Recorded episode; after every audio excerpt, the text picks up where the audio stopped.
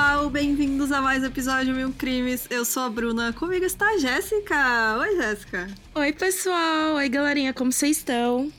E hoje temos convidada. Êê! Eu adoro quando tem convidada no podcast. hoje com a gente está a Caia. Seja bem-vinda, Caia. Oi, gente, obrigada. Tô muito feliz que eu sempre escutava vocês e agora eu tô aqui meio confuso ainda com a tecnologia, mas. Prazer ter você aqui. Então, para quem não te conhece, se apresenta um pouco, fala um pouquinho do teu trabalho. Bafo. Eu sou Caia Maria, sou conselheira estadual dos direitos da população LGBT aqui em Pernambuco, representando a sociedade civil organizada, porque eu também sou vice-coordenadora de uma associação de pessoas trans e travestis chamada LATRAP, que é a nova associação de, de travestis e pessoas trans de Pernambuco eu cofundei uma organização militante chamada RATSPE, Rede Autônoma de Travestis e Pessoas Trans Pernambuco, muito com preocupação de é, radicalizar o movimento trans aqui em Pernambuco, que desde o início dos anos 2000 foi muito sendo transferido para o terceiro setor, assim, que é uhum. é trabalhar como uma ONG, se relacionar com o Estado como uma ONG. É, e eu tenho pesquisado sobre é, a memória de travestis na ditadura aqui em Pernambuco e também em outros estados. Mas eu tenho tentado descentralizar um pouco o que se tem como memória trans e travesti no Brasil, assim. Super e bacana, é gente. Feliz é. de estar aqui com vocês hoje. Grande currículo aí, ó, pessoal. É, a Kaia tá aqui justamente para a gente falar sobre esse assunto, né, do tratamento de pessoas trans na ditadura e também depois dela, né, até hoje em dia. Então a gente vai falar hoje sobre a Operação Tarântula, né, que foi uma operação bem específica, né, contra a população trans. E é isso, gente. Fica aí o aviso, né, de transfobia, de LGBTfobia. É, é um assunto bem pesado, mas é necessário a gente falar, né? Não dá para esquecer o que, que todas essas pessoas passaram. E então bora lá para o episódio de hoje.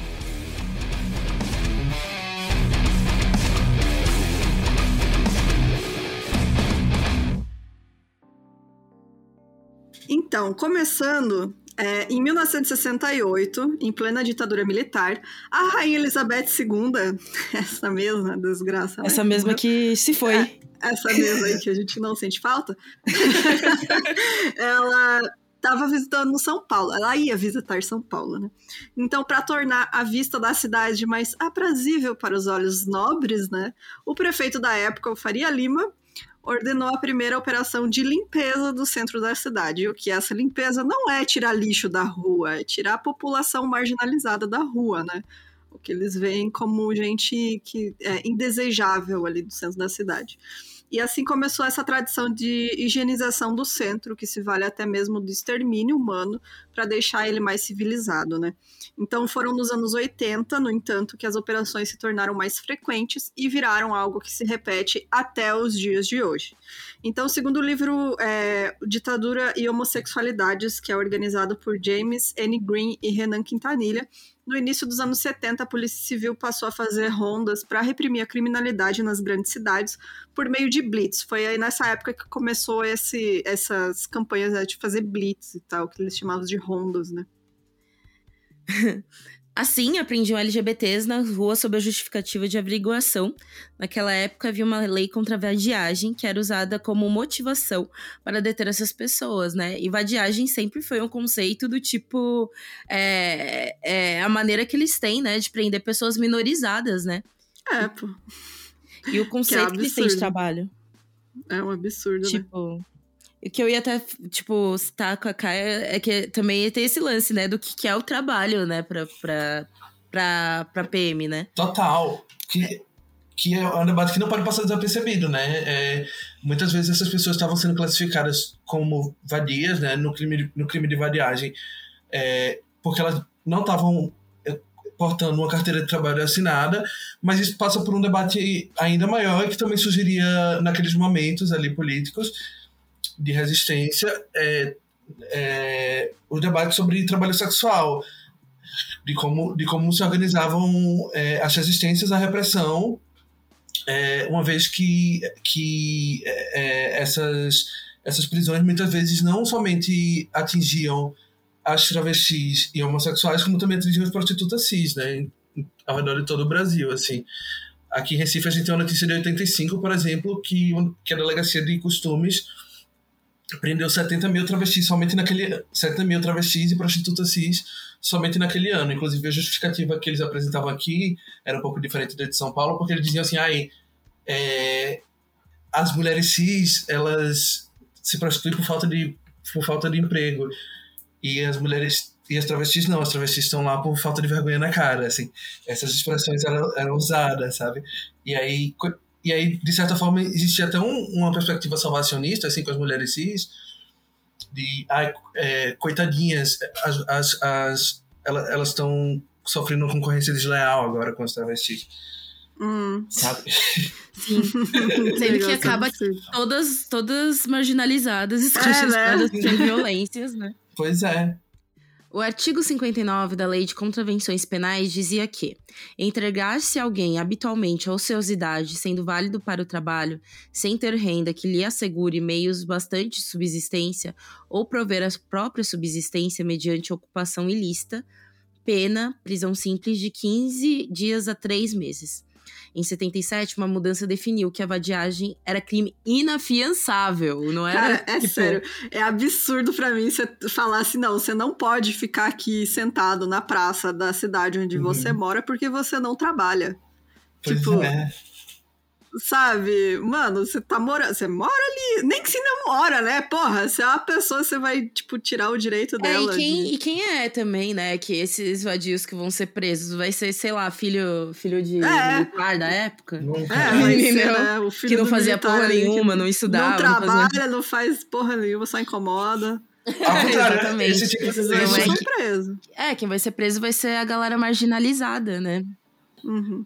E é, uma, é um, como eu ia comentando, o, é, o tipo penal de variagem ele surge no século XIX justamente para reprimir os sujeitos que tinham sido escravizados em algum momento e que depois da abolição é, passaram a ser considerados vagabundos né, pelo direito penal é, e eram frequentemente é, enviados para manicômios, é, para manicômios judiciais, como foi o caso de Barbacena e, e uhum. em São Paulo. Uhum e de Barbacena, em Minas Gerais, é, mostrando que também não apenas o sistema de justiça criminal se valeu do, do, do Poder Judiciário, como ele se valeu também do, do sistema é, psiquiátrico e psicanalítico para é, reprimir as pessoas que eles consideravam que eles consideravam socialmente indesejáveis, né?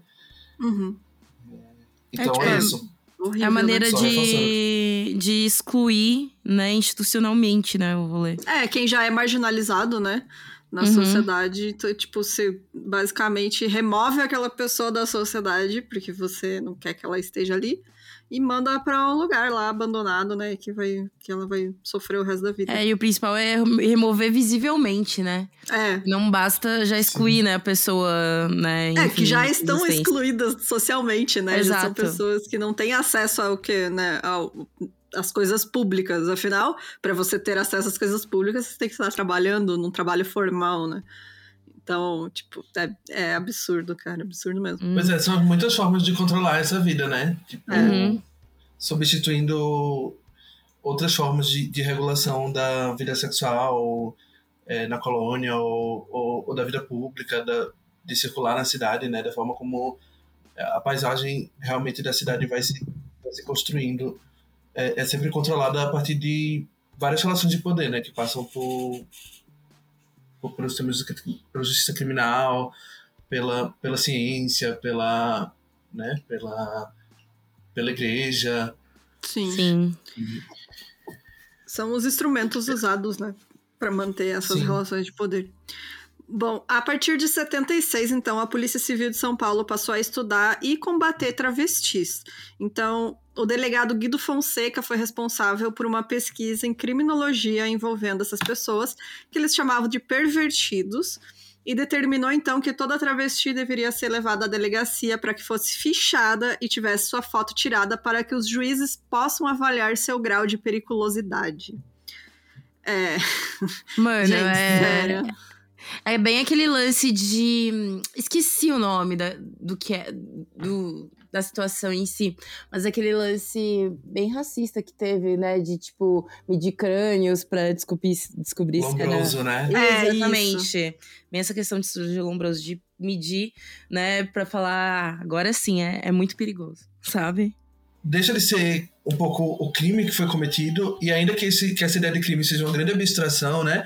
Porque existe alguns teóricos do, do da criminologia crítica que eles têm repetido sempre, né? O crime não existe, o crime é uma abstração, nada, nada em si é um crime. Então, por exemplo, você matar alguém é você literalmente dar uma facada em alguém, a pessoa sangrar até a morte e ela perder a vida, porque, enfim, o organismo dela não é capaz de, de, de, de conciliar a vida com aquele trauma. É, então, é, o, nada em si é um crime. É, então, na- é, é, mas é, considerando isso, a questão des- des- dessas prisões é que não, não havia sido cometido nada que pudesse ser abstraído como crime, a não ser a própria existência da pessoa em algum momento, né? É, Uhum. a própria, é, Uhum. não, não era, não era o não existia o, não existia o, cri- o crime, mas existia o criminoso, assim. Então, é, é, é, é- é esse o nível da aberração com qual a gente lida quando a gente tá falando de desse estudo que, que Guido Fonseca fez, né? A pessoa não fez nada, a pessoa só Existiu, é né? classificada como criminosa nata, né? É, existe, existe um, um caráter ontológico, assim, da, da criminalização dessa pessoa. Que, que se repete em Lombroso e, na, e nessas operações de, que Guido Fonseca é, realizou. Antes da Operação Te- Limpeza e antes da Operação Tarântula. A gente usou como base para, além de reportagens, né, um artigo que você passou pra gente do Rafael Freitas Ocanha, que chama Amor, Feijão, Abaixo Camburão, é, Uhum. que fala, né, sobre a imprensa, violência, né, e o trabalho sexual em São Paulo, de 79 a 83. Então, gente, tem esse artigo dele, é uma monografia, né, se eu não me engano, é um mestrado em História, que ele fez esse Uhum. trabalho. Acho que é. E É a é, dissertação dele. é isso, a dissertação. E, gente, tem muita informação, então a gente vai colocar no nosso Discord esse artigo para quem quiser baixar e ler, porque é muito, assim, é surreal, sabe? Você vê o nível, né, da institucionalização de, da violência, né? Tipo, você o Estado não considerar estas pessoas como pessoas, né? Então, tipo, ele, te- ele pega bastante coisa, desde a da imprensa, desde a opinião pública, como a imprensa, né, é, moldou a opinião pública também, né, sobre é, travestis e prostitutas e toda essa perseguição policial da época, né? É uma coisa que se bacana. reflete até hoje, né? Tipo, É, Até lá. hoje. No meu imaginário, quando eu era criança, minha mãe falava, sabe? E Uhum. aí, até eu entender o que, de onde que vinha isso, do porquê que vinha isso, né? É, esse conceito que a gente vê de travesti é perigosa, sabe? É, Enfim. exatamente. Pois é, um pânico moral muito grande, né? Que existia É. ao redor do Brasil inteiro e ainda existe. Tem uma tese, tem uma dissertação, perdão, de Rui Caeiro aqui em Pernambuco, pelo UFPE, que é um pesquisador português que mora aqui em Recife há um tempão. É, e ele tem uma dissertação que ele publicou, eu acho que em 2016, é, chamada Transsexualidades e Travestilidades no Jornalismo. E aí, nessa dissertação, ele faz, enfim, uma análise discursiva de notícias que foram é, publicadas em dois jornais de grande circulação aqui em Pernambuco, é, um- dois jornais do mesmo grupo editorial, que um chama Jornal do Comércio e outro chama AQPE. O AQPE é direcionado para o público de classe média baixa, é, e, o, e o Jornal do Comércio é direcionado para um público mais abastado, assim. E aí, no Jornal do Comércio, ele, ele, ele notou a ausência quase, com- quase completa de notícias usando a palavra travesti, embora ele achasse outras notícias que usassem a palavra transexual. E aí ele foi questionar um dos, um dos editores do jornal, que chamava André Galvão, ali em 2015. É, e aí André Galvão respondeu a ele o porquê não, não existia notícias com a palavra travesti no período que Rui Cairo analisou, né? E a resposta foi simples. Ele atribuiu essa ausência ao fato de é, de, do Jornal do Comércio ter retirado naquele anos, naqueles anos é, o caderno policial. Ou seja, se não tivesse caderno policial, nossa, não podia ter notícias sobre travesti. Ah. Então a gente. Mano, a gente ri, mas é absurdo, né, cara? É giro, é absurdo, 2015, sabe? Meu Deus! É. É, é sério isso? 2015? 2015, está publicado na dissertação de Rui Caeiro no FPS, chama hum. é, é, Transsexualidades e Travestilidades no Jornalismo, pelo UFPE. Caramba. Então é isso, o nível do absurdo é muito explícito, assim, as coisas são muito explícitas ainda hoje, sabe? É. Porque a gente fica muito espantada com aquela, com aquela notícia que, que de vez em quando viraliza na internet.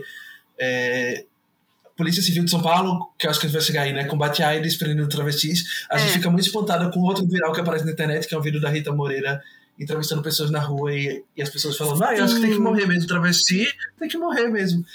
E, e, e as pessoas não se dão conta que é, a naturalidade com a qual se trata essas mortes ainda é muito grande, assim. Uhum. Ano passado, só para contar uma história rápida, eu tive uma reunião com o secretário de Desenvolvimento Social, Criança e Juventude aqui de Pernambuco, porque uma travesti foi incendiada viva num dos principais terminais de ônibus do Recife. É, e aí a gente foi cobrar que alguma coisa fosse feita, porque um, menos de um ano antes, uma outra travesti, chamada Lady Gaga, foi choqueada até a morte num ônibus desse mesmo terminal. É, e, e, a gente estava ali cobrando que alguma coisa fosse, fosse acontecesse, né? Em, em, termos de prevenção, em termos de combate à transfobia. É, embora tenha muitas questões, porque eu entendo que com esse diálogo com o Estado, porque eu entendo que a transfobia é uma política de Estado, e uhum. acho que uhum. o que a gente está falando aqui é muito sobre isso também. É, mas na, naquele momento, a resposta do secretário Celino Guedes para as pessoas trans e travestis que foram lá questionar o que estava sendo feito é, e a negligência como parte dessa política de Estado, né? É, ele, ele respondeu: Ah, o menino de 15 anos que colocou fogo na travesti já está já tá na, na FUNAS. Vocês querem mais o quê? E aí eu fiquei tão espantado oh. com aquela resposta. que é política pública, né? Que isso? Pois ah, é, do que tá acontecendo mais de uma, um incidente, que não é, é incidente. Não é um caso isolado, sabe? Que no, é esta no mesmo lugar. É culpada por tudo que está acontecendo, né? Tipo... Exatamente, aí bota o menino na FUNASE, é. um lugar onde crianças e adolescentes sofrem torturas, né? Ele vai sair é um de lá pior, né? Tortura. Tipo... É, é um espaço que não, que não é preparado para lidar com a transfobia. Você pega um documento da FUNASE, um relatório da FUNASE que eu li, o relatório, o último relatório que saiu, e falava assim que tinha era, era dizia um, um, duas meninas que querem ser chamadas de homens de meninos trans assim e aí você fica e, e querem ser tratadas pelo masculino ela tá afirmando que elas querem ser tratadas pelo masculino e tratando no, no feminino Nossa. então é esse espaço que ele que ele tá que ele, que ele tá apontando como o lugar de resolução é. É, de, dessa violência que foi queimar Roberta Viva, né? E que remonta uma tradição é, legislativa, inclusive, é, do, do Brasil colônia, enfim. É, é, que é, é, é é tipo, de, de queimar muitas camadas, né? né? A gente pega, assim, não é só uma coisa, né? São várias que vai construindo todo esse ódio social, né? Essa população. Uhum. É, em março de 1980, teve outra visita internacional de grande porte que motivou mais uma caçada humana né, contra prostitutas e travestis. E isso foi a visita do Papa João Paulo II. E com isso, o Estado de São Paulo fez uma série de reportagens, né, o jornal Estado de São Paulo, alertando as famílias sobre os perigos das travestis, né? Que, que, a, que a Caia comentou. Nossa, são perigosíssimas. Aí, com todo o apoio popular alimentado pela mídia, a Polícia Civil e Militar elaboraram um plano de combate a travestis, prostitutas e trombadinhas, entre aspas, né? Então tinha essa proposta de indiciamento de todas as prostitutas e travestis da cidade e manter essa atividade apenas nas áreas da Boca de Lixo e Boca de Luxo, na região central, e a reforma do antigo presídio do Hipódromo, que serviria para prender apenas a população travesti que fosse presa. Então, tipo, já tinha. Eles estavam pensando até em já fazer uma prisão especial, né? Porque eles já estavam antecipando aí que ia ser muita gente que ia ser presa, né? Sim. Ia Teve fim um... de semana em São Paulo que. Pode falar, mim. Teve fim de semana em São Paulo que mais de 300 travestis foram presas, sabe? Né? Em algumas É. dessas operações. Gente, então, realmente sério. era muita gente, assim. Absurdo. Sim, e eles, até hoje, né, gente? Mas eles não sabem lidar com o corpo, né, das pessoas trans. Com o que, onde que vai colocar, sabe, essa pessoa. É, aí não. Ser É, uma que caixa ela se especial. encaixa, né? É. É, Sim. é isso. E, e sabe o que eu gosto muito de falar quando. Eu gosto, eu não gosto de falar isso. Eu acho importante falar quando, quando eu tô discutindo sobre essas operações que ocorreram ao redor do Brasil, incluindo a Operação Tarântula, e que eu sempre gosto, de- e aí sim eu gosto de afirmar que é, mui- é, muitas operações em outros lugares aconteceram, como no Ceará, em Pernambuco, em Belo Horizonte, que também prenderam muitas travestis e que a gente também precisa olhar para esses lugares, assim, é porque muitas vezes a gente tá meio, quase que acostumada a olhar para as fotos de Juca Martins, para as fotos de Juca Martins, que ficaram muito conhecidas ali no Lampião da Esquina e que até hoje circulam, para o vídeo em VHS de Rita Moreira. A gente conhece o texto A Guerra, A Guerra Santa é, do, do Riquetti, que foi publicado originalmente no Lampião da Esquina, e depois o João Silvério Trevisan, João Silvério Trevisan é, reeditou e publicou de novo no Devassos no Paraíso. É, alguns trabalhos acadêmicos começam a circular, né, como Ana Flor Fernandes Rodrigues, Céu Cavalcante, Rafael Acanha, é, o, o livro de Giovanna Bebe recentemente, Helena Vieira publica em 2015 Onde Estavam as Travestis na Ditadura, né, no- na revista Fórum. Ela faz uma peça recentemente com esse nome. Enfim, uma série de acontecimentos e de pesquisadores vão visibilizar muito a Operação Tarântula em um certo circuito de conhecimento, né?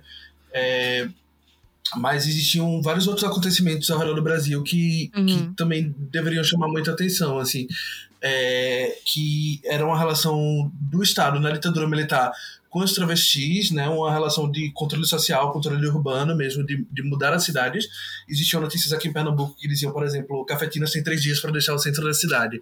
Isso é muito expressivo, assim, porque, porque fala não apenas de um de um controle subjetivo, né? Mas fala de um, de um, de um desejo de desenhar a cidade de certa forma que a sexualidade o sexo seja escondido, seja privatizado, assim. É, e aí eu lembro que tem uma notícia, que eu deixei até aberta aqui para ler para vocês, um parágrafo de uma notícia de 1975, aqui em Recife, que dizia assim, do Diário de Pernambuco. Ao entrar na viatura policial, a boneca reclamou. Nunca posso estar sossegada. Quando estou roubando, me apanham porque sou ladra. Se estou paquerando, acontece a mesma coisa. Então, meio que não adiantava, assim, tipo, né? não existia, não existia muito motivo. E eu acho importante, o que eu acho mais importante de tudo frisar nesse debate é que a repressão policial que a ditadura tornou tão explícita, porque é, também existia, em contrapartida, um movimento de resistência àquilo, é, seja. E aí existe uma discussão paralela que é será que, esse, que, que, essa, que esses movimentos surgiram em, é, por conta da ameaça né, conservadora da ditadura militar ou será que surgiram apesar dessa, dessa ameaça conservadora? É, e, e que surgiria em outro momento, de outra forma. Mas é, eu acho que é importante frisar que a relação das travestis brasileiras com, com o sistema de justiça criminal sempre foi uma relação. É, sempre foi uma relação conflituosa, para dizer o mínimo. Assim, sempre foi uma relação muito tensa, né? Desde que existe o sistema de justiça criminal no Brasil. Que o sistema de justiça criminal surge no Brasil quando? Com a colônia, né? Então a gente Uhum. tem registro, por exemplo, de Chica Manicongo, que é uma travesti que estava ali em vias de, de ser condenada. Ela só não é pela, pela Inquisição e que só não é condenada porque ela, ela de certa forma, como maneira de se proteger, vai começar a vestir é, roupas que, que a igreja, né, que a igreja barra Estado naquele momento vai considerar, vai considerar é, adequadas, assim, Sim. para circular. Sim. É, Bom, Igreja barra Império, pera, Estado não, é um anacronismo babado aqui. bom ai, ai, ai. É, Ah, não. Ah, tá certo. Sou eu. em maio de 80, né, José Wilson Richetti é nomeado para chefiar a delegacia seccional do centro. Sua primeira ação é organizar uma grande operação de policiamento chamada Operação Cidade, depois rebatizada como Operação Limpeza. O objetivo inicial era combater assaltantes e traficantes, mas no fim daquele mês a própria Secretaria da Segurança admitiu que prostitutas e travestis também estavam sendo alvo de operação. E assim, gente, até hoje existem essas operações em São Paulo, não tão direcionadas a prostitutas travestis, mas elas também acabam sendo inclusas. Mas aqui em São Paulo a gente vê sempre uma massiva questão de higienização, né? Uhum. É, para quem não sabe, rolou um tempo atrás do que era chamado de Cracolândia, que ficava na luz. E meio que foi um tiro no pé dessa, dessa própria galera do estado, porque é, ao invés de agora dessa galera que era usuária de crack estar localizada na luz, se espalhou por todo o centro de São Paulo. E agora fala, nossa, o centro está perigoso, do nada. Não é do nada. o que será que aconteceu, né? O que será que aconteceu? É, que em vez de você resolver o problema social, né, nesse caso aí da Cracolândia, né, que é o uso de crack mesmo, né, e a situação social dessas pessoas, que a gente já vê exemplo de outros países que para você resolver o problema das drogas. A guerra das drogas, as drogas sempre vão vencer, né? Sim. É, parabéns às drogas. Parabéns às drogas todo ano vencendo a guerra das drogas. É, o que tu tem que fazer é dar condições para essas pessoas, né? Ter onde morar, ter trabalho digno, né? Ter onde viver. Porque, tipo, ah, ah vou, tinha o um projeto, não lembro, acho que era do Dória, né? Vou botar essas pessoas a trabalhar no McDonald's. Porra, mano, vai tomar no cu. A pessoa vai ganhar um salário mínimo e ter que ir pro centro de São Paulo. Como é que você mora no centro de São Paulo com um salário mínimo, né? Tipo, Exatamente. nem come, né? o que, que você vai fazer? Vai continuar morando na rua. Não vai nem, porra, pra que, que eu vou trabalhar se eu vou continuar morando na rua, né? Então é Sim. tipo, não querem saber de resolver, né? É só jogar para baixo do tapete. Assim. E culpabilizar, se possível, a própria pessoa por estar naquela Isso, situação, é, né? Exatamente, por estar nessa situação. Aí as igrejas evangélicas vão lá, instrumentalizam um monte de fiéis, né? Aqui é. em Pernambuco tem muito isso, assim, e em outros estados também. As, a, a, a, várias casas que, de recuperação, assim, de uso de drogas, mas que, que às vezes, muitas vezes são lugares para capitalizar fiéis, assim, é muito, uhum. muito cruel o que fazem mesmo, Sim. de se aproveitarem das vulnerabilidades das pessoas. É, e que é muito importante que a gente fale, quando a gente está falando, por exemplo, de Cracolândia, ou de lidar com o usuário mesmo de, de uhum. drogas, usuário abusivo, que a gente fale numa política de redução de danos, né, não numa política repressiva, Sim. militar e e mesmo quando a gente está falando de. Quando, mesmo quando eles apontam para uma política que não seja repressiva, que seja uma política de de saúde, eles apontam para uma, uma política de saúde que é de clínicas é, cujos donos são evangélicos, que fazem parcerias público-privadas com o Estado. Enfim, isso é bem, infelizmente, bem comum, né? Sim. E a gente precisa pautar que, que a prioridade precisa ser uma política de redução de danos, que, que é realista, né? Que, que considera que. É, que faça sentido, né, gente? Uhum. Exatamente. É.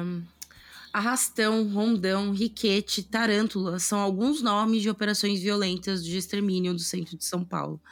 E alvo, como sempre, era bem definido: mulheres trans, travestis e LGBTs pobres. Essas operações eram tão normalizadas a ponto que o prefeito Jânio, Jânio Quadros dizer: nós precisamos limpar a cidade dos anormais, né? Mas sim, essa jamanta. Do... jamanta. a Jéssica entregando a idade, né? Chamando jamanta. jamanta. De nossa, gente, xingamento de velho, né? É xingamento de velho. Mas, mas poxa. E, e, é, e uma coisa que eu tá, até um tempo eu tá, tava conversando com uma amiga minha de que é isso, né? Eles colocavam tudo num grande bolo, sabe? A, é. a, gente, a gente consegue definir, né? Que, Tanto tipo... que tu, você pega reportagens dessa época, às vezes eles nem falam travestis, né? Eles chamam de michê, de prostituto, se refere no masculino, né? Exatamente. Né? Então até... É, é, isso, Boneca. é muito difícil até você pegar esses dados, né? E, tipo, separar, né? Certinho, porque é, não tinha esse conhecimento, né? Não tinha essa... Né, que a gente tem hoje em dia, tipo, é, de entendimento, né, da identidade travesti e trans. Então, é bem complicado, né, você... Acho que para você também cai o teu trabalho, né, de pegar esses dados e ter que tratar tudo e, e separar, né, e ver o que, que é a realidade mesmo. É, então, em, 2000, em 2015, que o Renan Quinalha, eu acho que você até citaram esse texto, que, que é o texto da Comissão Nacional, na verdade, o Ditadura e Homossexualidades, ele e o James Green, eles têm muito forte, assim, no discurso deles, de maneira até recorrente, é, é, eu acho que talvez eles tenham revisitado isso em alguns textos mais recentes, mas até então era bastante recorrente, a ideia de que falar em travestis na ditadura poderia ser cometer um anacronismo, assim, não existia travestis na ditadura, que existiam homossexuais. E aí essas homossexualidades elas precisavam ser tratadas no plural, porque a gente não conseguia naquele momento fazer muito bem essa distinção, mas ao mesmo tempo a gente tem é, existe várias pesquisadoras como é, eu, Helena Vieira, é, Yuri Facaroli, Luiz Morando, Rita Colasso, que tem que tem conseguido reunir uma documentação razoavelmente extensa, assim, que prova mesmo, assim, que, que não se trata de anacronismo, se trata de fazer uma historiografia mais inclusiva e menos cisgênera, quando a gente busca compreender, é, busca responder a pergunta que, que, que Helena Vieira faz lá em 2015, né, que é onde estavam os travestis na ditadura. É, então a gente tenta a gente tenta mostrar que, que, que, que existiam essas figuras assim é, elas estavam lá. É, aqui em Pernambuco a gente tem por exemplo é, é, nossa agora me escapou o nome dela mas deixa eu só pesquisar porque eu tinha notado aqui em algum lugar para esquecer porque eu conheço outras mas é essa especificamente ela tem um documento público que que pode ser falado sobre ela, assim, que é a Luciana Veronese. Ela foi, ela foi torturada com cães de guarda, é, ela viu pessoas sendo, outras travestis sendo estupradas com colchão faixa azul é, pela polícia, assim, e, e, e isso está registrado no filme de Chico Ludermi, que chama A História Incompleta de Brenda e A História Incompleta de Brenda. É, é um livro, um filme, uma exposição. As três têm o mesmo nome, assim. É, e aí, enfim, uma série de outros travestis ao redor do Brasil, como Martinha no Ceará, é, tinham histórias parecidas com a polícia e, e, e, durante a ditadura militar. Então, a gente. E, e as palavras. Existiam palavras que eram usadas que a gente consegue identificar e que, de certa forma, representam sim desafios para a nossa pesquisa, mas, ao mesmo tempo, elas não podem ser consideradas é, de, de nenhuma forma impossibilitadoras, assim. Então, a gente tem, por exemplo, baile dos enxutos, ou é, tem, tem um congresso de bonecas, é, coisas assim que tentavam organizar durante a ditadura militar e que, e que várias vezes eram, eram impedidas pela polícia de, de, de ter suas próprias organizações ali, né? É, existiam tentativas de organização política ao redor de todo o Brasil, aqui, em Minas Gerais, no Rio de Janeiro, no Espírito Santo, é, no interior de Pernambuco, é, no Ceará e em Minas Gerais. Eu não sei se eu falei Minas Gerais, mas, ou seja, eu estou repetindo, mas é, em alguns estados do Brasil existiam tentativas de organização que eram impedidas pela polícia.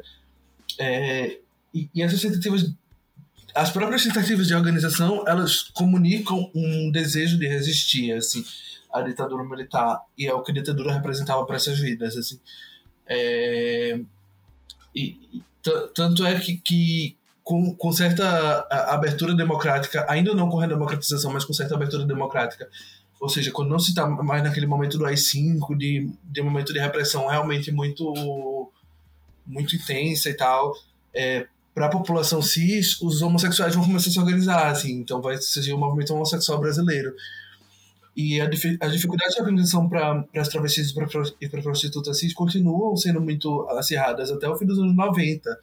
Então, e, e isso passa, inclusive, por, por momentos de, de intenso conflito interno entre é, na, na na elaboração das prioridades da construção de uma agenda política dentro do movimento homossexual brasileiro, né? Então a gente tem, por exemplo, é, lésbicas, pessoas bissexuais é, e travestis apontando já naquele momento ali uma certa uma certa dificuldade de lidar com o movimento homossexual. Por, exemplo, na Constituinte, em 88, é, João Antônio Mascarenhas Moraes, que foi um dos fundadores do Lampião na Esquina e um dos fundadores do movimento homossexual brasileiro, ele é quem vai defender na Constituinte que se inclua no artigo 5 da Constituição o termo orientação sexual é, é, como algo proibido né, na, na democracia.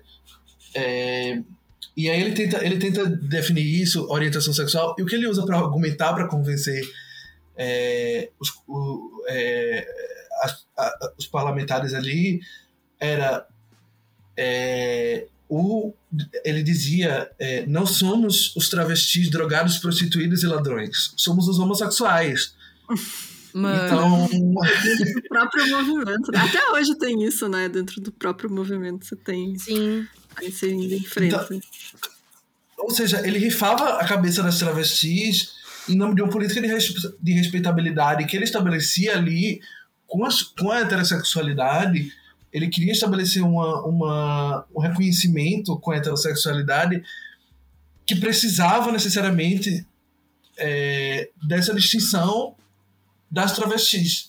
Uhum. É, então existia um conflito ali que, que, que, que, se- que de certa forma ainda existe, né? Mas que já estava anunciado, inclusive, antes de existir uma sigla, antes de existir esse, essa sigla forjada, né? Que era GLBT, LGBT, Uhum. antes GLS, MHB, enfim. É, é, o, o que eu quero dizer com isso tudo é que essas relações com, com, de resistência com o Estado, elas precisam ser pensadas não somente é, que existiam, existiam protestos. O, o movimento homossexual brasileiro, por exemplo, fez protestos, é, no, acho que no Teatro Municipal de São Paulo, enviou uma nota de, de repúdio para a Secretaria de Segurança Pública também, é, de modo que, que é, o, o contingente policial envolvido em certas, em certas, é, em certas operações precisamente na operação na operação limpeza é, e que, que, que naquele momento era chamada de operação cidade é, o, a- foi a partir dessa resistência do movimento homossexual brasileiro apesar de todas essas tensões e antes de João Antônio Mascarenhas ir para a Constituinte falar besteira que que que, que, que, de certa forma se conquistou a redução do, do número do efetivo policial envolvido, né? Obviamente existia influência ali de outros, outros, outras agitações ali políticas, outras formas de resistência, outros, outras entidades da sociedade civil organizada, mas, é, mas enfim, é, esse momento de organização política também, é, é, a forma como essas, como essas, como essas organizações políticas existiam, se organizavam e deliberavam suas prioridades também é algo bastante relevante para a gente pensar nessa relação das travestis com, com o sistema de justiça criminal, né? Sim. E outra coisa também, né, que é, foi assim contribuiu demais, né, tanto para essa histeria coletiva social, né, contra é, travestis principalmente, e também a comunidade LGBT no geral, né, que foi na década entre as décadas de 80 e 90, né, que a comunidade LGBT foi uma das mais afetadas pelo vírus HIV, né, que é uma infecção se- sexualmente transmitível transmissível causadora da AIDS. Então, o risco de morte naquela época era uma realidade diária, né? principalmente pelo fato de não existir informações suficientes sobre o tema na época. Então, como consequência, o preconceito agora tinha uma justificativa né, vinda da sociedade brasileira. E aí, em 83, a mídia noticiou os primeiros casos de AIDS no Brasil. E no mesmo ano morre em Nova York o Marcos Vinícius Rezende Gonçalves, o Marquito, sendo ele um estilista reconhecido na época. E aí as notícias da sua morte reforçavam essa interpretação de que os primeiros casos no Brasil eram de homens gays de classe média que tinham contato com o exterior. E no ano seguinte, o boletim epidemiológico registrou 140 casos de contaminação e 105 mortes. E se a gente para para pensar o que foi, né, a, a AIDS nos anos 80 e 90, a gente perdeu muita gente, né, da, Uhum. é, principalmente da comunidade LGBT, e tinha muito preconceito, além da, da violência já sofrida aí pela doença também. E você pega quanta gente, né, cara, que, tipo, a gente perdeu simplesmente por Uhum. conta Hum. de preconceito. Preconceito. É Até, foda. tipo, por exemplo, você vê, sei lá, um caso que é muito conhecido, enfim, o Cazuza, né? Mesmo o. Cazuza tendo toda a grana, acesso, É. né? a gente vê o quanto que ele sofreu enquanto, enquanto a doença em si, né? Uhum. Da maneira que avançou. Mas também da, da galera, né? Tipo, do, do, de outros músicos não quererem mais ele, sabe? Exatamente. Perto, ser, não, não, não ser algo. Enfim, né? per- Perder porque é uma doença tida como suja, né? Tudo que é sexualmente transmissível, a galera vê, né? De uma perspectiva como É. se não fosse. Enfim, né? Diferente das outras doenças, né? Sim. E- e no caso da, da, da Cida, tem um filme recente que chama. Nossa, tô tentando lembrar o nome, é do Gustavo Vinagre do Fábio Leal. É um longa-metragem e que eles se mostram bastante preocupados com certa memória do HIV e SIDA, com sempre mostrando como impactou a comunidade LGBTI no passado, mas ainda continua impactando e as políticas públicas estão cada vez mais defasadas, né? estão cada vez mais precarizadas e sucateadas. Assim. A gente teve um presidente da República recentemente, esse escroto do caralho, dizendo que é, o, é, dizendo que é, é, a- os, os pacientes com HIV representavam um, um gasto assim, né, para o país. Sim. É, e aí, eu, é, no, no caso da, da de 87, que é realmente quando acontece a Operação Tarântula, porque tudo isso que a gente falou antes é, são coisas, são relações dentro da ditadura militar em São Paulo que das travestis com, com é, o sistema de justiça criminal, especificamente com a polícia, é, são, são, são acontecimentos que antecederam a Operação Tarântula, né? Uhum. Mas entre fevereiro e março ali de 87 é que a Operação Tarântula ocorre. Ela ocorre somente durante três meses, o que é bastante assustador pelo É, é- número de vítimas que a operação eu, quando eu vi o, o tempo que fez. foi, eu fiquei, porra, como assim, cara? Um negócio tão, né? Porque tipo, foi muita Recente, vítima né? disso aí. É, é, é- é surreal, assim, você fica de cara. E foi três meses só, né? Então, você imagina. Pois é. Sim. Imagina se durasse mais, assim, é, muito assustador. O plano da, da galera era que durasse mais, né? Sim. É, E a galera fala. Ai, desculpa. Não, pode Fala, falar. amiga. Pode falar. É, nesses. A galera fala muito de uma matéria de jornal que se tornou viral, assim, que era é, o, é, a Polícia Civil de São Paulo combate a AIDS prendendo travestis. Sim, é. E aí, colocou isso depois. tudo nessa matéria é absurdo. Tudo nessa manchete é absurdo, sabe? E eu acho que as pessoas ficam muito chocadas, primeiramente, eu entendo e eu também fico, de certa forma, com. com. co- como assim combate a AIDS prendendo travestis? Tudo bem combater a AIDS, mas não prendendo travestis, isso não faz sentido lógico. Prendendo assim. ninguém, né? Como é que você vai combater Prendendo ninguém? ninguém. Prendendo pessoas. Pois é, mas existe um risco que já preocupava a Susan Sontag é, quando ela escreveu sobre a AIDS e, e esse, esse livro esse livro se tornou é, um livro anterior a ele, na verdade, que a Susan Sontag escreveu um livro chamado A Doença como Metáfora e era um livro que se tratava precisamente da tuberculose e do câncer.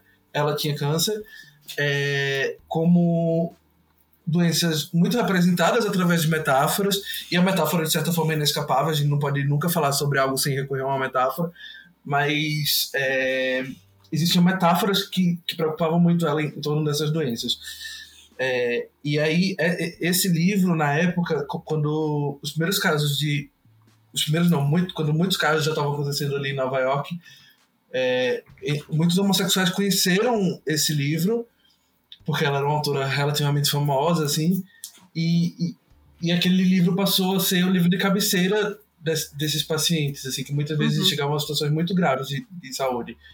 É, e aí ela resolveu reescrever o livro, de certa forma, é, tornando a análise dela sobre, sobre a questão da metáfora ainda mais específica. É, ainda mais ainda mais é, ainda mais útil mesmo para que essas para que essas pessoas pudessem ler e, e, e enquanto os médicos tratavam ainda a doença como uma como uma promessa de morte, assim. É. Que era uma das, um, uma das preocupações dela, inclusive, era essa, assim, promessa de morte, peste gay, é, e, sobretudo, é, talvez só menos do que a questão da peste gay, a metáfora que mais preocupava o Sontag era a metáfora militar. É, a metáfora militar desse combater a eles como se fosse algo. Um inimigo, né? O inimigo. Como se fosse um inimigo, exatamente. Existia uma política militar mesmo, de inimizade, uhum. de, de, de, forças bélicas, de, de é, falocêntrica, é de certa negócio forma. de saúde, né? É um negócio de segurança. É, de, e, de até. Exatamente. Nesse momento, eram maneiras que eles, que eles humanizavam a AIDS na figura de, de pessoas minorizadas, né? Então, é. Exatamente. Uma delas na hora de, e, de, de, combater. E aí as pessoas minorizadas, elas viram simplesmente vetores, elas não viram alguém que precisa talvez ser cuidado, sabe? Alguém que precisa Sim. de atenção é, de, de, política pública e de multiplicadores de saúde para essas políticas públicas serem eficazes, assim. É, e é nesse sentido que a Larissa Pelúcio, que ironicamente aqui eu sou muito venenosa, mas Larissa se você escutar isso, eu gosto de você, mas assim, você assiste. eu sou... Eu vou chamar ela de Larissa pelo Cis. É... Ela escreve muito sobre travestis. Ela tem um livro bastante incrível que chama Abjeção e Desejo, é... que é uma iconografia babada, assim. É... E a Larissa Pelúcio, ela tem um tem um termo que ela usa sobre, sobre esse momento é, de, de, de, que as travestis elas só podem ser enxergadas em sua cidadania a partir da, do HIV-Sida e também como multiplicadoras de saúde depois, como multiplicadoras de saúde do, é, das políticas públicas é, de, é, de, de, tratamento né, e, e prevenção é, do HIV-Sida. É, e, é, e, ela chama esse processo, essa relação que as travestis estabelecem com o Estado, e que travestis e homossexuais estabelecem com o Estado, é, a partir, é, a partir da, do HIV-Sida, de um processo de cidadanização, com S, uhum. é, que é síndrome da imunodeficiência adquirida, né? E aí eu acho que uma outra, uma outra, uma outra questão sobre, sobre o que a Sontag diz é que nenhuma outra doença antes do HIV é, e que isso é uma doença, né? É, um, é, um, é, um, é uma infecção, é um grupo de doenças, é, não é uma doença só. Uhum. É, no caso do, do HIV-Sida, nenhuma outra doença antes dela tinha sido tratada com uma sigla. Todas as outras doenças tinham nome. Sim. Então, é, isso de certa forma também criava um, um mistério, né? Você conhecia aquela questão que estava sendo, que sendo tratada como um problema de segurança pública e não como um problema de saúde, uma questão de saúde. É, e aí você pega é, é, é essa questão e você diz. É, é, ah, esqueci o que eu tava falando, esqueci minha linha. que loucura. Tudo bem, acontece. Mas, enfim, é isso. Eu acho que, que ah, sim, você pega. E, e, o primeiro conhecimento que se tem desse problema, que, se é, que, que, é visto como um problema de segurança pública, é um conhecimento que não diz nada, porque literalmente é uma sigla. Você precisa. Você precisa. Você cria um mistério em torno do assunto, que é um mistério que. que, que, que, que também. É, com, muito, com, muita, com muita facilidade vira um, um estigma, como virou, né? Uhum. E ela vai analisando como, como, como essas. de uma maneira muito interessante. Eu gosto muito da Sontag, assim, sou 100% putinha dela. Uhum. Ela vai analisando como, como é, esses, essas metáforas vão constituindo o estigma, né? Sim. E aí, enfim, é uma leitura bastante interessante. No ano de 1985, foi criada a primeira casa de apoio para pessoas vivendo de, com HIV e AIDS, organizada por Brenda Lee, travesti que transformou o lugar onde recebia clientes como Palácio das Princesas, em casa de apoio para pessoas que não tinham suporte algum ao ficarem doentes, sobretudo travestis e gays pobres. Nessa época, a distinção entre trans e gay era algo pouco compreendido na sociedade, o que mudou só mudou com o avanço das discussões sobre gênero e sexualidade ao passar do tempo, né? O que a Kai acabou falando, né, também sobre. Uhum. Apesar da diferenciação entre os dois grupos não ser clara e de ambos serem alvos de violência, eram as travestis que conviviam nas esquinas e em ruas noturnas, recorrendo à prostituição para sobreviver e assim ficando sempre mais vulneráveis ao vírus, né? É, é isso, né? Querendo ou não, tipo, acaba que, né, se hoje em dia. É, hoje em dia é mais temos mais ciência de como se tem HIV, né? Como se prevenir da HIV. É, né? apesar de que, né, hoje em dia, atualmente, porque a gente não vê mais a pessoa doente, a pessoa morrendo, né? Não só Sim. de AIDS, mas outras doenças estão voltando porque as pessoas esqueceram, né? Tipo, Sim. é absurdo isso, mano. Nossa, tá acontecendo, dia, gente. Eu vi uma reportagem, enfim, aleatória, de um. Assim, era um adolescente falando, ai. Mas a HIV tá praticamente curado, né? Tipo, é. um adolescente falando. Falei, garoto, pelo amor de Deus. Sério, Coloca uma é. camisinha, é. pelo amor de Deus. Conta disso, né? Vai tomar o PrEP, vai tomar o PrEP, sabe? Tipo... Exatamente. Mas é. é. por causa disso, né? De que, tipo, parece que às vezes é um 880, né? Ou o desespero do meu não podemos é. nem encostar em uma pessoa, né? E tal. É. Que tenha... Ou esquece, né? Passou, Ou esquece. não existe mais. Só... Bom, pode falar, pode falar. É, e acho que uma, uma, uma curiosidade sobre a Bruna ali é que ela é pernambucana, né? E ela foi morar em, em São Paulo. E eu acho que essa, é essa é uma das figuras, ela era conhecida né, como anjo da guarda das travestis, assim. Ah, imagina, é... né? Fazer um trabalho assim, é... Sim. Pois é. é tem que ficar e, como um anjinho mesmo. e com certeza, ela é uma das... É, é, é, a Helena Vieira tem falado muito sobre isso, assim, que é, a, história, a historiografia oficial da ditadura não a história da ditadura. A história é um fato, né? Ela aconteceu. É, mas a historiografia, a forma como essa história foi registrada é, da ditadura militar brasileira, ela é uma história muito repleta de heróis. Esses heróis, de modo geral, são masculinos e são brancos, assim. É, são homens. É, então a gente tem, por exemplo, Vladimir Herzog, né? Tipo, a gente tem, tem, tem algumas dessas figuras que são heróicas, assim. É, depois, com alguns questionamentos, sobretudo feministas, é, que questionavam onde estavam as mulheres na ditadura, algumas, outras, algumas mulheres também vão aparecendo, né? Então, tem até um documentário recentemente de várias mulheres que foram presas com a Dilma. É, e tem a própria Dilma, né? Que, que, que é uma... que nessa historiografia historiografia oficial, sobretudo a mais recente, tem aparecido como uma heroína. E a gente, a gente tem buscado escrever é, é, uma, história, uma, uma historiografia. A gente tem buscado registrar uma historiografia das, das, é, das travestis na ditadura que não seja a partir muito desse, desse viés da heroína, sabe?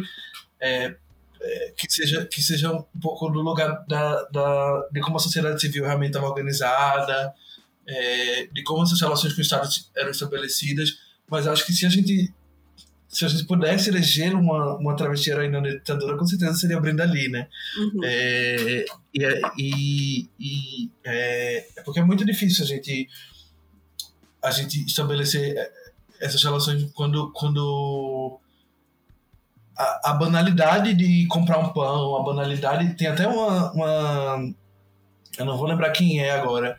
É, ah, é a Viviane Namastê. Ela é, ela é canadense, se eu não me engano.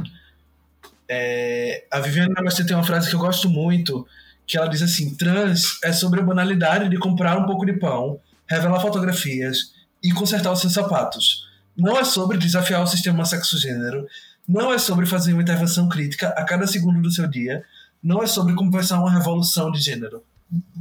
E eu acho isso muito bom, assim, porque é, nesses, nesses, nesses, nesse, nesse rastro urbano mesmo, assim, que, que, aconte, que, que acontece e que é visível para alguns olhos quando a gente sai de casa no, no mais banal dos dias, assim, é, para comprar um pão, é um acontecimento político muito relevante às vezes nas nossas vidas não, e, aí, e já foi muito mais assim nesses momentos que, que, que, que sair de casa representava um risco sabe e por exemplo existia é, é, existia um, um policial é, em São Paulo que, que me contou essa história foi a Renata Carvalho, numa peça dela que chama. É, é, nossa, Manifesto Transfofágico. Ela conta a história de um policial que ele, que ele tinha predileção por atirar nos olhos de toda travesti negra que ele encontrasse. Então. Pois é. Então existia um, um, um duplo acontecimento ali, né?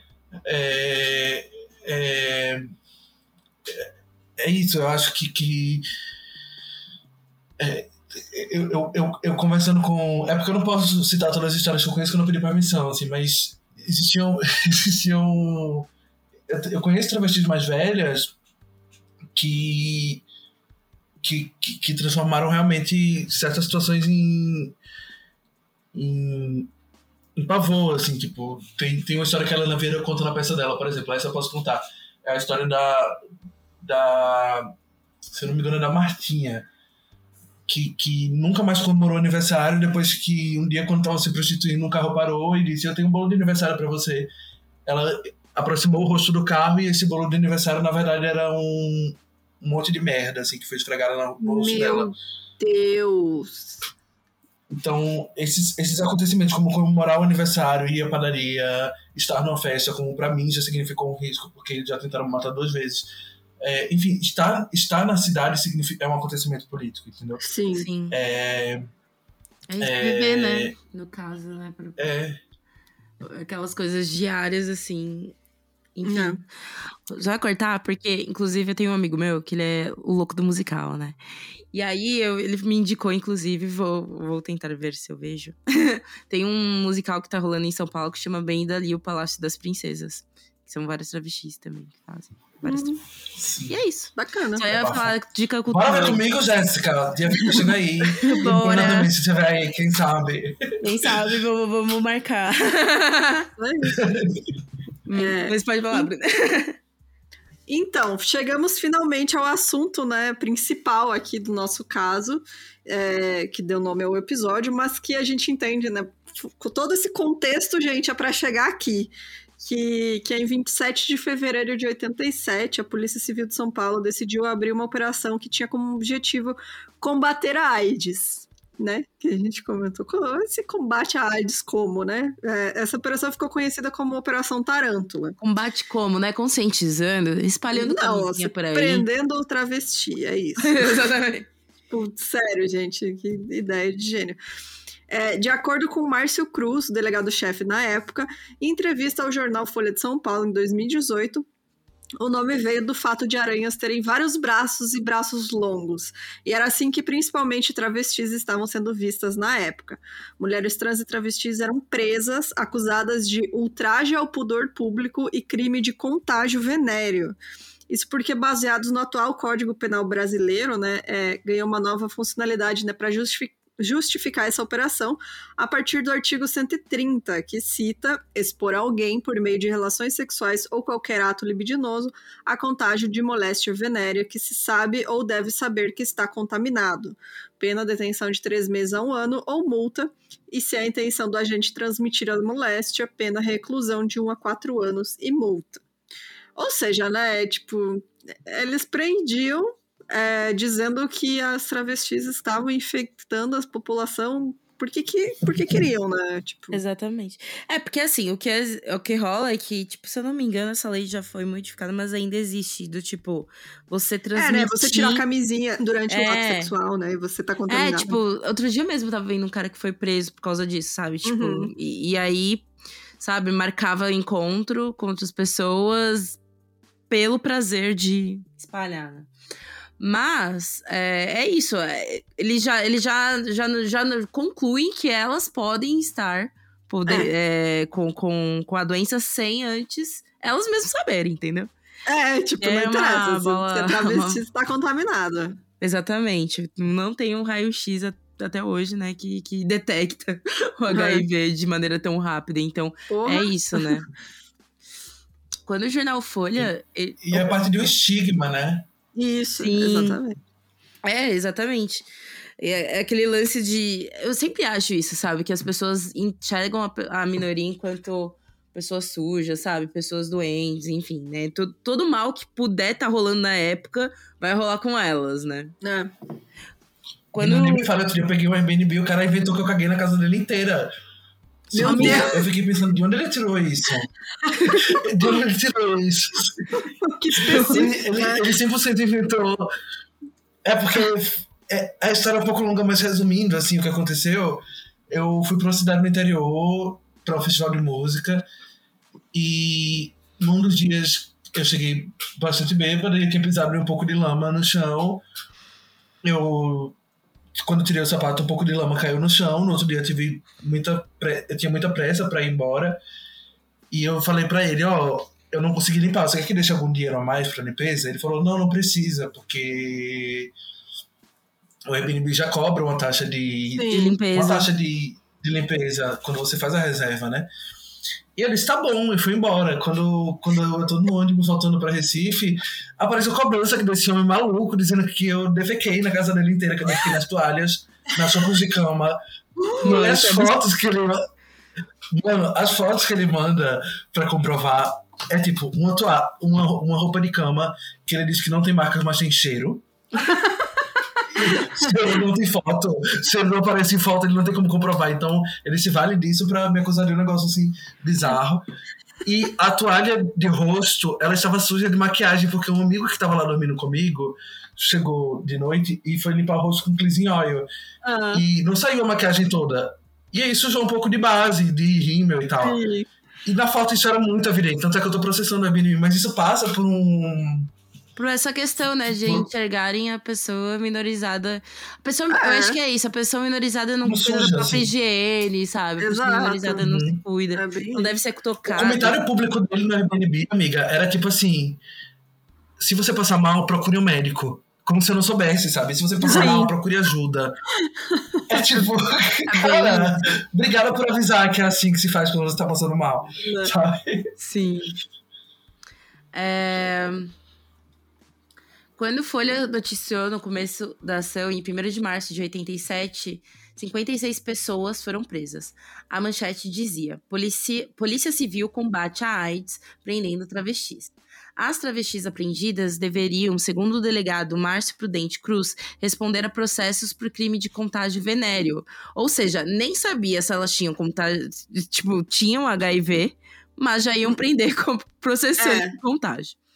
A matéria cita, cita, rapidamente a possibilidade de existência de testagem compulsória das pessoas detidas para averiguação, fato que Márcio Cruz negou acontecer. Ou seja, nem eram testadas, né? Então. É isso. Em 8 de março de 87, a polícia paulistana foi ironizada numa coluna de Alan Ryden para The New York Times, pela maneira como imaginava estar combatendo a AIDS, né? Porque é isso, né? Brasileiro é para ser feito de palhaço pelo mundo. Depois de uma blitz no final no fim de semana passado, a polícia de São Paulo obteve sucesso em sua primeira contribuição para, a campanha de prevenção à AIDS no Brasil. 56 travestis foram presos, né? Obviamente, isso de maneira errada, foi, foi escrito. E nas palavras de um policial, muitos clientes fugiram apavorados. Ou seja, isso foi tido como algo engraçado no New York Times. Tipo, olha, piada, né, tão, cara? É, eles são tão bons surpreendendo travestis achando que abalaram. abalaram na, na, na, prevenção das, da AIDS, sabe? Porra, né? Gente. Combate a doença aprendendo. Sempre vergonha na comunidade internacional, né? Exatamente. Bom, dois dias depois, no dia 10 de março, um trecho dessa coluna foi traduzido pelo Estadão e junto publicou-se uma notícia denunciando os abusos policiais contra as travestis, porque, gente, era um negócio muito, muito violento, né? Não era só ah, prender. Era prender é, joga no camburão e deixa. Não. É, não, gente, era, era terrível. E aí, na notícia, o secretário de Segurança Pública, Eduardo Muialert, concordou que não há nenhum sentido em, em, se pensar em prevenir ou combater AIDS através de métodos policiais. E ah, assegurou que a, a, a, chamada Operação Tarântula, coordenada pela Seccional Sul do DEGRAM, foi suspensa. Ele se encontrou com grupos que lutavam pelos direitos LGBT+, que também enviaram uma nota de repúdio à Secretaria Estadual de Segurança Pública na época. Mas, apesar desse absurdo, né, dessa operação, houve quem acreditasse que ela se justificava. Isso numa carta a gente vê, né? Numa carta publicada no painel do leitor da Folha de São Paulo, em 22 de 3 de 87, onde um leitor do jornal revela-se desapontado com uma declaração do jurista Gofredo da Silva Teles Jr., que, comentando as detenções de travestis, prostitutas e homossexuais pela polícia, na chamada Operação Tarântula, justificou a atitude policial como uma necessidade de defesa dos atos altos interesses da saúde pública. Ou seja, né, a opinião pública já está aí há anos, há décadas, né, é, já marginalizando essa população, a mídia tratando, né, pessoas, é, as travestis como perigosas, ai, tenha cuidado, né, vai acabar com a sua família, chutar seu cachorro, roubar sua comida, e, e, e aí, tipo, né, não, dá, não é de se esperar assim que, que seja diferente as pessoas, né, pensando é, esse tipo o imaginário popular vai ser isso. E é. tanto que o nome da operação, né, de as travestis vão lá, vários braços e pernas agarrados. Nossa, Gente, mas a travesti assim, normalmente as travestis ficavam sempre localizadas em determinadas regiões. Se o cara foi lá, contratou a travesti, é. né? Ela pagou pelo serviço dela, pobre coitado daquele homem.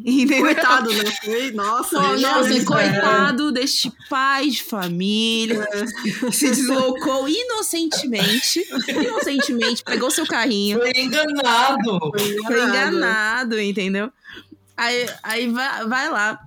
É, não, é que nem aqueles caras, assim, aquelas reportagens muito escrotas que aparecem, assim, sabe? Não sabia que era travesti. Fala, gato. É. Você, você, né? tipo, você esculacha essa pessoa se ela passa na rua, mas não sabe na hora de, de se envolver. Entendeu? Pois Só nesse é. momento ele que ele não sabe, entendeu? Na hora de xingar, na hora, enfim, sabe, mas nesse Por... momento ele não sabe. Pois, pois é, Bruna, por isso que eu fico meio assim, quando falo assim, ai, porque as travestis são invisíveis, precisamos de visibilidade, o caralho a quatro.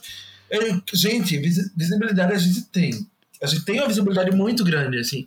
Essa visibilidade é no caderno policial. Essa visibilidade é quando eu vou comprar pão, que vários os caras gritam, os caras jogam coisa. É, essa, sabe, existe isso aí que tu falou do. Os caras gritam quando, quando vê uma travesti, mas não sabem quando. É sobre uma política de visibilidade que ela é necessariamente. É, como é, é aleatória, assim, meio. É visível é... pro interesse da pessoa, né? É. Exatamente. Visível a gente é, eles sabem onde vão encontrar a gente, eles sabem como vão encontrar a gente, eles sabem. Sabe, tu, tu, tu, existe uma, uma hipervisibilidade, na verdade. E é, é um pouco da gente forjar essa visibilidade que existe a partir da nossa narrativa agora. Sim, é, é uma visibilidade positiva, que... né? Não, não não uma visibilidade como a gente vê agora, né? Do que a gente tá falando. Exatamente. Né? A gente pode, inclusive, ter uma visibilidade no caderno policial se essa for uma visibilidade que contribua para a historiografia que a gente, que a gente propõe, uhum. que é a historiografia.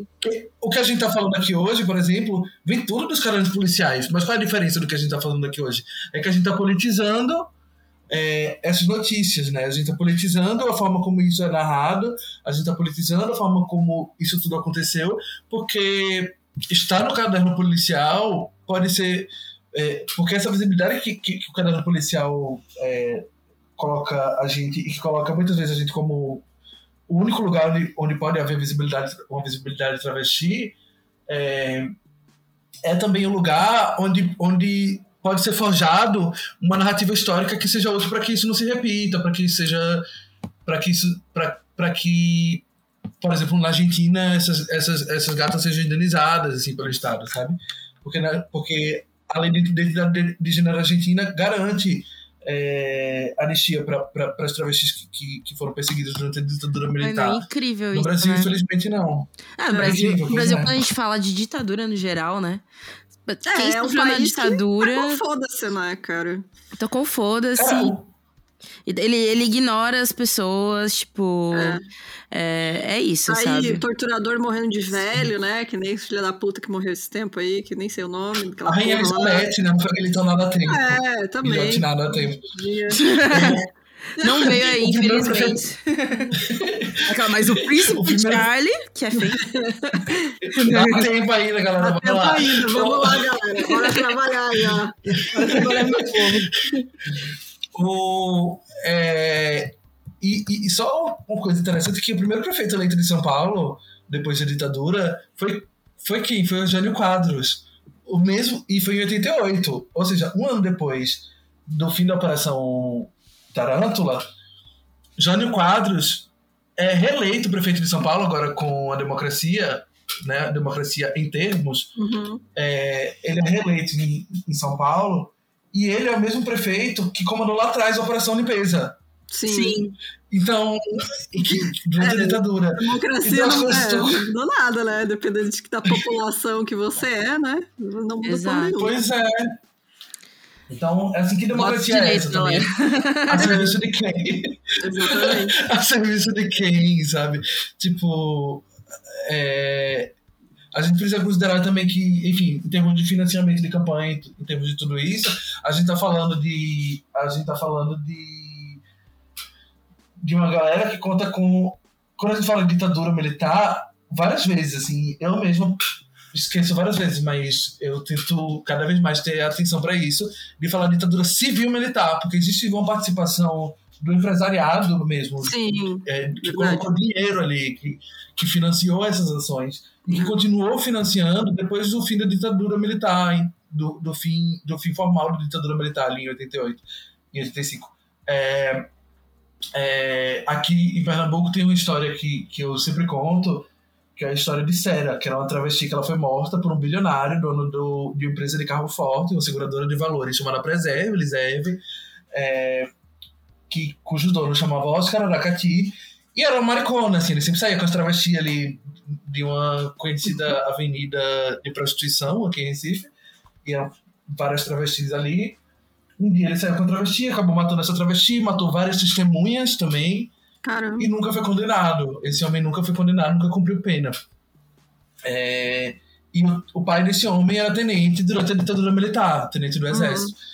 Então, é, a gente está falando de, de, um grupo com, de um grupo de pessoas com muito dinheiro, com muita influência política, é, e, que, e, que, e que continua é, assim é, e, que, e, que, o Estado faz vista grossa, assim, né? Faz parte de, é, a de gente aqui o Estado no, poder matar essas pessoas. É, no podcast mesmo, a gente tem vários casos, né? De que a gente. É, é esse exemplo de, tipo, a justiça para quem, né? Quem é rico não vai preso. E se vai, logo tá solto, sabe? Não é condenado que nem. É, a pessoa que cometeu um crime que, que não tem condições de se defender, né? Financeiramente, assim, de, de você comprar um advogado e tal. Então, tipo, é, né? A... Pra quem que serve essa justiça, né? Até hoje, no Brasil, é meio permitido matar as pessoas, né? Porque a maioria é. dos casos. A maioria dos casos de assassinato são arquivados. Não uhum. é o que prende no Brasil, não é assassinato. O direito à vida é completamente deixado em segundo plano em relação à política de, de tráfico de drogas, né, por exemplo, que prende muita gente. É, então, no Brasil, existe uma política de tipo: quem é que morre por bala? São jovens negros, de modo geral, são travestis, e a gente vai querer proteger essas vidas. A gente, tipo, a gente falando é, na voz do Estado, né?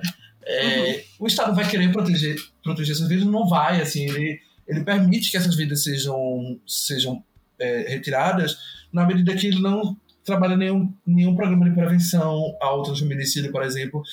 E a Angie tem falado sempre, não existe justiça, a Angie Sai, né? Que é uma transfeminista bem novinha, que eu amo, acho ela incrível, acho ela brilhante, e ela tem dito sempre, é, não há justiça contra o transfeminicídio. Justiça Sim. contra o transfeminicídio seria trazer nossas motos de volta. Isso não vai acontecer. Sim. O máximo que pode acontecer é, um, assim, no mínimo uma reparação, assim, mas não vai acontecer. E uma reparação se consegue com política preventiva, não é com política repressiva de Estado. Eu, eu, eu, eu acredito muito nisso como, como algo que baliza mesmo as minhas críticas ao sistema de justiça, de justiça criminal. E só, a gente falou lá atrás de, de Faria Lima, que ele era prefeito de São Paulo, e aí eu, tipo, se, posso falar agora e, e sugerir que bote na, naquela hora, porque eu falei na hora, mas caiu. Pode, pode, pode falar. Porque vocês falaram assim, não, porque Faria Lima era prefeito de São Paulo e. E o, é, é, é, um, é, um, é uma avenida muito burguesa, né? Assim, muito, muito rica e tal. É, e aí tem um, tem um livro que eu acho muito incrível sobre a construção da Faria Lima, que chamou Parceiros da Exclusão, da autora Mariana Fix e que foi publicado pela Boitempo Editorial. E que é um livro que fala justamente é, disso tudo que a gente está discutindo aqui, como as famílias pobres que moravam ali, a galera é, fodida mesmo de grana que morava ali antes da construção da Faria Lima foi retirada de uma maneira bastante violenta, né? Bastante de, é, de, de expulsão mesmo do, do centro da cidade. É, e aí ela, ela vai contar essa história sobre a construção de Faria Lima e Água Esparada. É bem interessante, recomendo.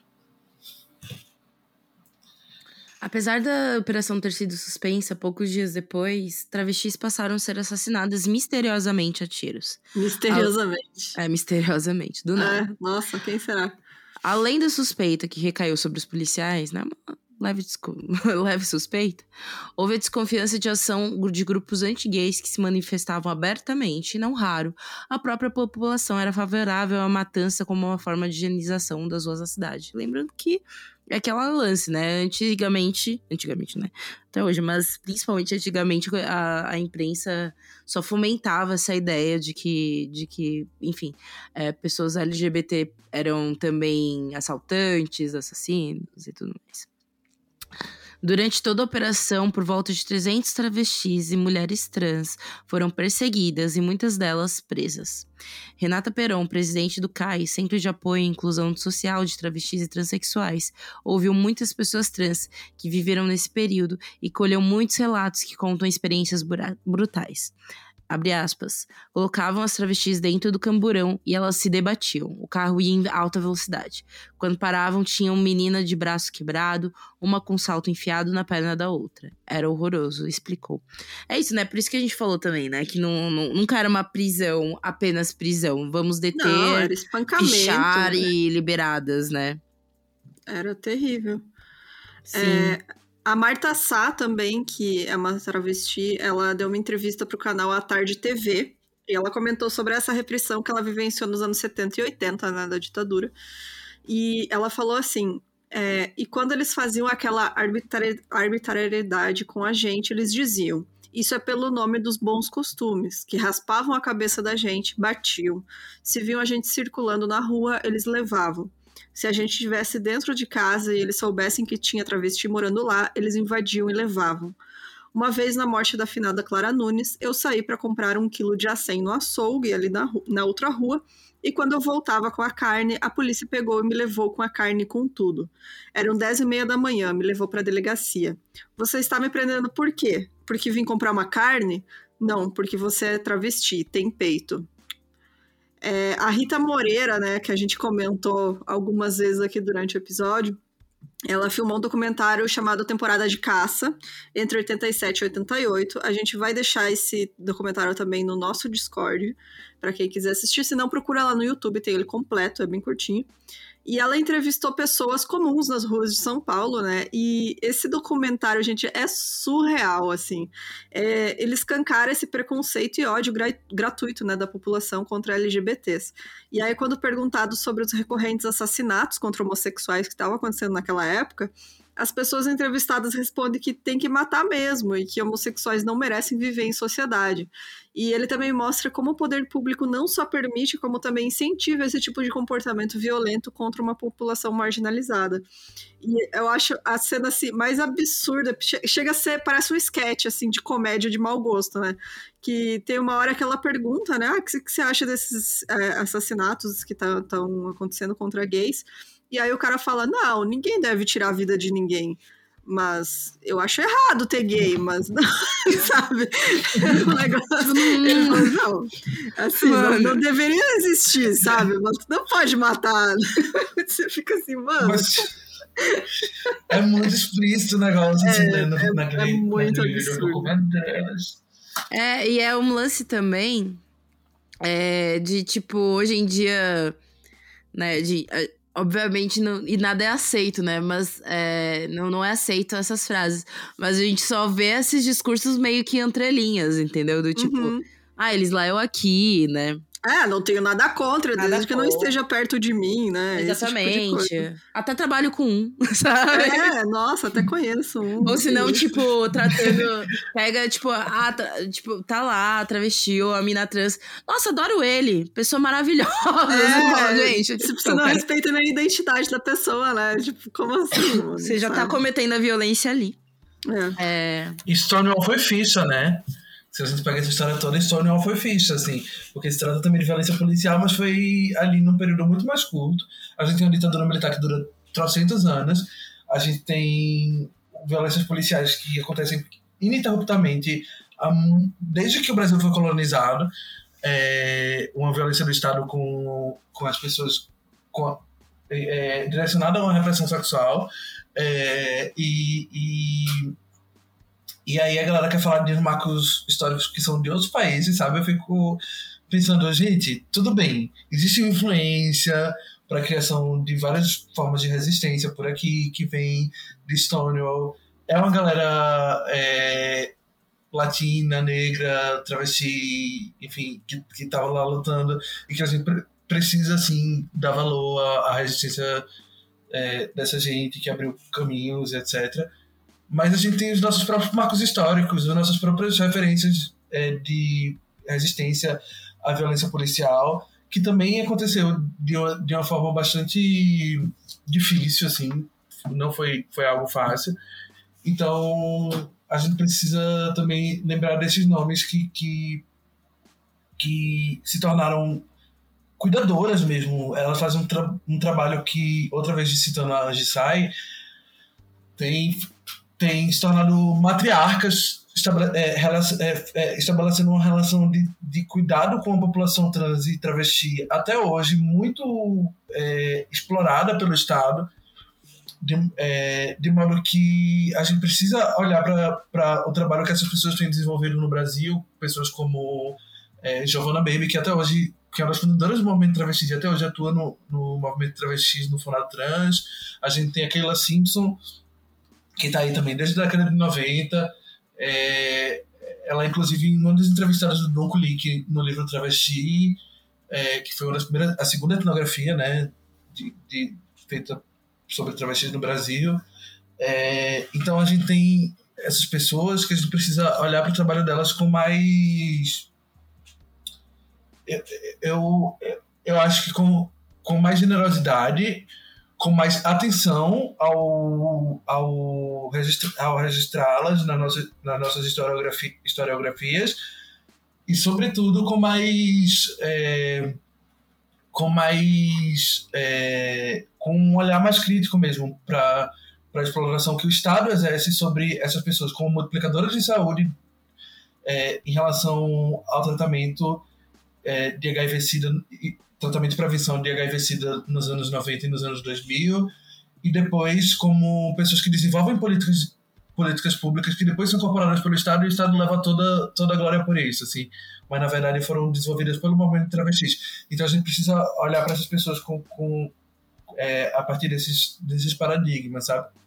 É, e por Sim. isso é tão, é tão, importante um trabalho como o seu, né? Que é resgatar esses nomes e trazer a público, né? Pra gente conhecer também. Porque. Ai, obrigada. então, de parabéns. É, continuando, as políticas públicas contra a população LGBT recebem apoio popular e alimentam a criação de grupos de extermínio de homossexuais e pessoas trans. Ele também mostra o papel da mídia na construção desses preconceitos. O Brasil ocupa a primeira posição no ranking de países que matam mais pessoas transgênero no mundo. De acordo com os dados divulgados no dossiê de Associação Nacional de, das Travestis e Transsexuais, que é o ANTRA, o país registrou, em 2000, é, registrou 184 assassinatos de pessoas trans em 2020. O estado de São Paulo é o mais perigoso para o público LGBT+, onde foi registrado o maior número de assassinatos. Depois dele vieram Ceará, Bahia, Minas Gerais e Rio de Janeiro, que inclusive teve um aumento de 43% em comparação ao ano anterior. Eu tenho muitas amizades, LGBT, claro, né? Pois também. Mas quando você, por exemplo, no meu trabalho, é, enfim, no geral, quando você vai tendo pessoas, amizades LGBTs, a maioria, a maioria não, boa parte não é de São Paulo sabe? Ou às vezes é do interior de São Paulo, ou é de outros estados de São Paulo, porque vem em São Paulo uma oportunidade para pessoas LGBTs que na cidade deles não tiveram. Teve muitos amigos meus que falaram isso, sabe? De, ah, eu vim porque na minha cidade não tinha, sabe? Eu era, tipo, viadinho da cidade, e aqui eu consigo, consigo Amiga, um minha tranquilo. cidade, interior do Rio Grande do Sul, gente, 30 mil habitantes. É, não, assim, os, as pessoas, os homossexuais, tá? Homens cisgêneros, homossexuais assumidos, é, só foi ter assim publicamente é, depois dos anos 2010 por aí, gente, que foi quando abriu a Universidade Federal lá, que aí começou a vir gente de fora, que realmente, né, não tinha esse negócio de tipo, ah, não conhece, né, não sou daqui, a minha família não é daqui, então né? Essa, a galera não, não, não, não vai ficar me cobrando. E aí vinha a galera assumida já pra cidade, e aí os, os gays da cidade começaram a se assumir também. Eu, amigo meu próximo, assim, também, que só se assumiu depois, sabe? Então você vê, realmente, é um negócio que, gente, até hoje em dia, você pega o interior do Brasil, o Brasil é extremamente homofóbico e transfóbico, Sim. sabe? E aí é o um louco é isso. Absurdo. tipo assim, há uma massiva mudança dessa galera, por exemplo, que eu vejo aqui em São Paulo, né? Sendo pessoa de São Paulo. E, e aí São da Paulo galera vindo aqui, cidade, não. Né? É, a São, a São Paulo é o lugar mais perigoso pro público é. LGBT, sendo que é onde boa parte do público LGBT, às vezes, às vezes, você vê até muito meme, assim, sabe? Se você tá em grupo LGBT, do tipo, quando crescer, vou vir pra São Paulo e ser um grande viadão. Porque é. não, posso ser, não posso ser um grande viadão na minha cidade, mas em São Paulo vou ser um grande viadão. É. Porque é isso. Só que você chega em São Paulo, é também muita violência, né? Então, é, é muito triste. E é muito bizarro, né? Porque às vezes a gente tem uma, essa visão, essa visão às vezes do Brasil mesmo, né? De que o Brasil apenas avança, mas não, né? É, ainda e, tem muita, muita coisa aí pra. É, inclusive, pra gente, é uma coisa que é interessante a gente falar, que eu acho que foi um dos casos mais perrengues pra gente conseguir material, assim, sabe? É, foi bem difícil mesmo. A gente agradece muito a Kaia por mandar as coisas. É verdade. E tudo mais, porque é, a gente conseguiu, tipo, tem umas matériazinhas tipo, que eu consegui na Aventuras na História, que inclusive é um site muito bom que a gente utiliza muito para fazer pesquisas. É. É, tem o, achei no BuzzFeed, enfim, alguma, alguma, alguns jornais menores, tipo o Jornalismo, que também é bem interessante, sabe? Uhum. Mas é, são jornais ou pequenos, ou que fizeram especiais sobre a Operação Tarântula, mas sempre como um lembrete e não como uma discussão muito profunda sobre isso. Ah. Porque é, um, é uma coisa que também acontece com temas quando a gente fala de ditadura. E a gente tá falando sobre ditadura com pessoas minorizadas, né? É, que é mais é, difícil ainda, né, de ter esses É muito mais difícil da gente conseguir. Mas é isso, gente. E fica é parecendo assim, que aconteceu no passado, né? Um negócio que aconteceu é... no passado e agora não tem mais, assim. É, é teve... O que aconteceu naquele momento não tinha acontecido já antes, uhum. sabe? Quando, na real, não, assim, é um negócio que vem do Brasil colônia, que desde que existe sistema de justiça criminal, existe um conflito com as pessoas que são consideradas dissidentes. É, enfim. E até Sim, hoje, né? Teve. Até hoje, pois é. Se eu não me engano, em 2016, 2017, aconteceu também do nada, um monte de travesti foi presa no Aroche. Aroche, gente, pra aqui em São Paulo, é o seguinte: Aroche é, uma, é um bairro do centro, né? Do centro velho de São Paulo, perto da República, que também é um grande bairro do centro de São Paulo. Que agora, né? Mas na época nem tanto, mas tipo, agora tá muito, muito morador de rua, mas na época nem tanto. Era mais pessoas LGBTs que iam no Largo do Aroche. Então você via muito, muita gente que é LGBT nos bairros sabe? Indo pro Largo do Aroche curtir a noite, sabe? E o hum. Largo do Aroche também é um point de prostituição, né? De muitas travestis, mulheres trans. E teve uma prisão, assim, sabe? Eu lembro que rolou muito protesto, enfim. E eu lembro que eu ouvi a primeira vez do, sobre a Operação Tarântula nessa situação, porque falaram, nossa, parece a Operação Tarântula, né? Uhum. E aí foi a primeira vez que eu ouvi.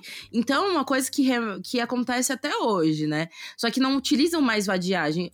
Tipo, utilizam, ah, teve muitos assaltos na região. É. Teve não sei o quê. E, gente, em São Paulo, inclusive é isso, viu, gente? Vem no centro de São Paulo, segura esse celular, viu, galera? Porque centro de São Paulo, querida, você bobeou cinco segundos, foi. E aí, querida, independente de quem for. Só que era muito mais fácil culpar um grupo de travestis, né? Do Sim. que outros grupos também, né? Então. Bode expiatório, né, amiga? Oi? Bode expiatório. É, Bode bode expiatório. expiatório, É muito mais fácil. Mas é Bom, isso, gente. é, Caia, muito, muito obrigado. Sério, eu, foi- eu achei incrível porque, assim, você é uma pessoa muito inteligente. Eu fiquei maravilhada porque você lembra de muita coisa. E eu fiquei assim, Menina, assim, Deus, que memória. olha essa. Minha memória de peixe, porque, tipo, você me fala o nome amanhã, eu já não sei mais quem, quem eu li, né? O, o autor do texto que eu li, não sei. Você lembra lá de sei lá quando, né? Então, sério, ó, Ai, muito, fico muito obrigada mesmo. Foi muito bacana ter você aqui. Acho que ainda mais para um assunto tão importante assim. É, foi uma honra ter você aqui.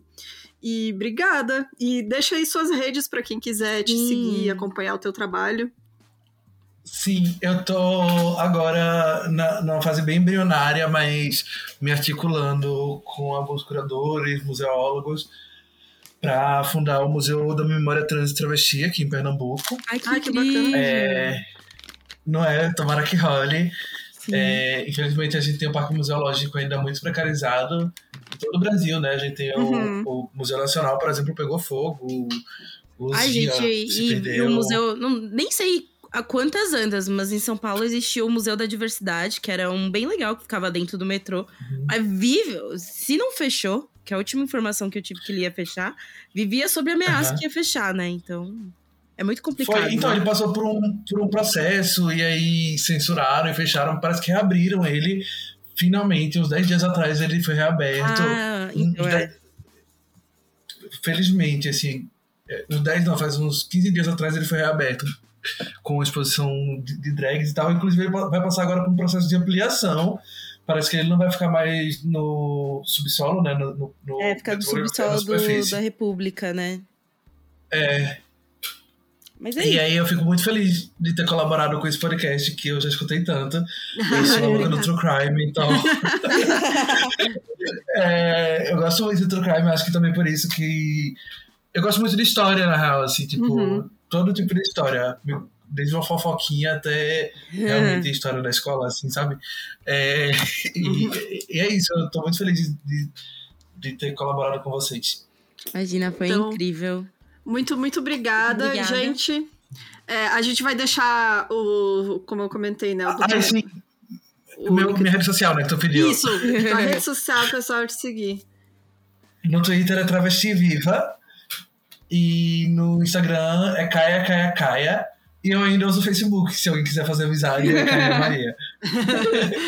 Uma das 10 pessoas que ainda usa o Facebook neste país. Parabéns, Fernanda. É isso. Ai, gente, Então, não, lá, eu mas- ia a música. Gente, obrigada de novo. É, obrigada, a todo Obrigada. mundo aí. É, e é isso, gente. Lembrando que a gente precisa do seu apoio ainda Por para. Crescer o podcast, continuar fazendo o nosso trabalhinho aí. Então, pode apoiar a gente pelo site milcrimes.com.br. E se você tiver qualquer sugestão de caso, qualquer comentário, manda pra gente no e-mail milcrimes.gmail.com. E é isso, gente. Dá dinheiro pra elas! Obrigada, favor, pessoal. Até semana que Obrigada. vem. Tchau, tchau. Até semana que Beijo. vem, gente.